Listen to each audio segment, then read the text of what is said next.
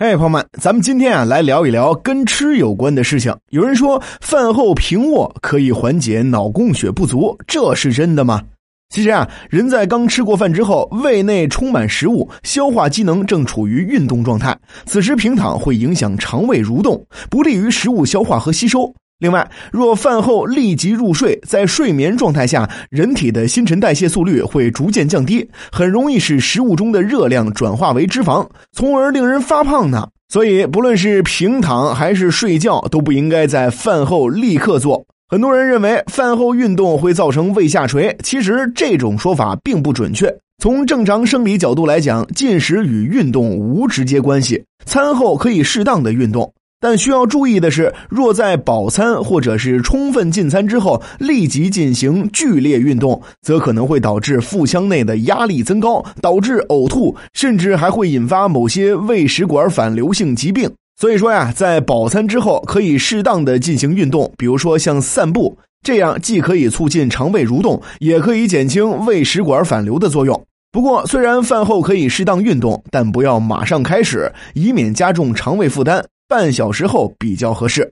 说到吃饭，还有人认为啊，饭后喝一杯浓茶能够帮助减轻油腻的感觉。但实际上，饭后立即喝茶不仅不能消食刮油，还会抑制胃肠液分泌，影响人体对食物的消化和吸收，这样可能会导致便秘哦。这是因为啊，茶中富含单宁酸，会影响蛋白质吸收，阻碍人体有效摄入营养。茶碱还会抑制小肠吸收铁元素，特别是对于一些严重缺铁性贫血的患者而言，更不能过量的饮茶或者喝浓茶。说到消化呀，其实饭后喝酸奶并不能达到助消化的目的。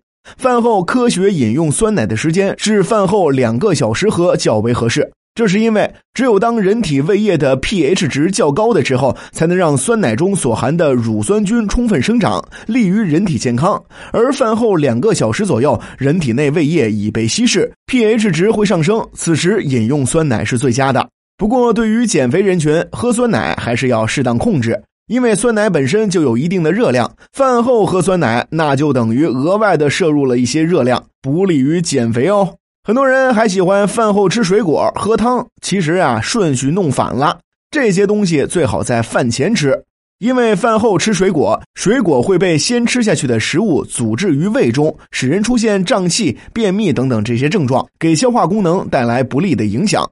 如果将吃水果的时间提至饭前，对免疫系统会有益哦。但是饭后吃水果则没有这种养生的功效。许多人啊还习惯吃饱饭之后再喝汤。